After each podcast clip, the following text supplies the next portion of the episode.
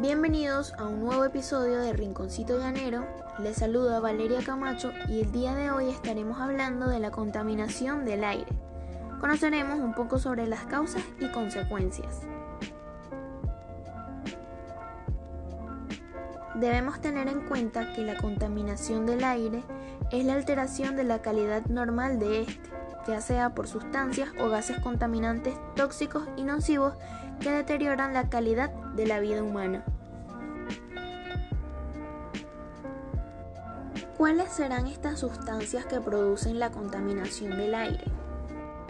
El monóxido de carbono, el dióxido de carbono, el dióxido de azufre, el plomo, el dióxido de nitrógeno, entre otros. Ahora hablemos de las causas de la contaminación.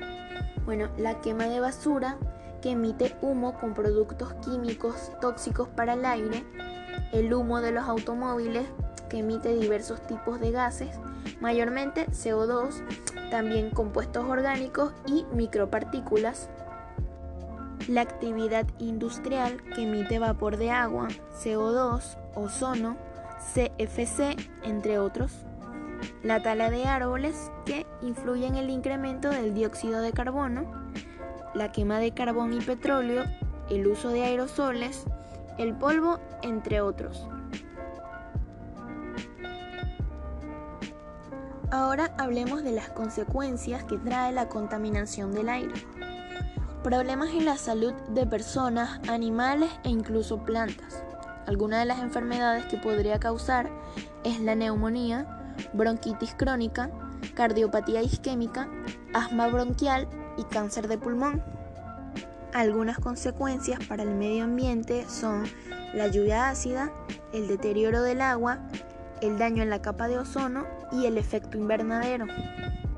Ahora que conocemos sobre las consecuencias que trae la contaminación del aire, me gustaría dar una propuesta para contribuir al cuidado de este. Lo que yo propondría es el aumento de zonas verdes. Cada quien en su casa puede empezar a hacer sus propios huertos, a tener sus propias plantas. En nuestra comunidad contribuir al cuidado de los parques en el medio de las avenidas, es decir, las islas, que empiecen a sembrar árboles que no interrumpan las carreteras y que evitemos la tala de árboles en la medida de lo posible. Esto ha sido todo por hoy. Espero que hayan aprendido algo nuevo, que se cuestionen y reflexionen, porque no es un trabajo de uno, sino de todos. No se trata solo de nosotros, se trata de todo un planeta, de seres vivos, de ecosistemas y de las generaciones futuras. Así que empecemos a cuidar al medio ambiente. Muchas gracias.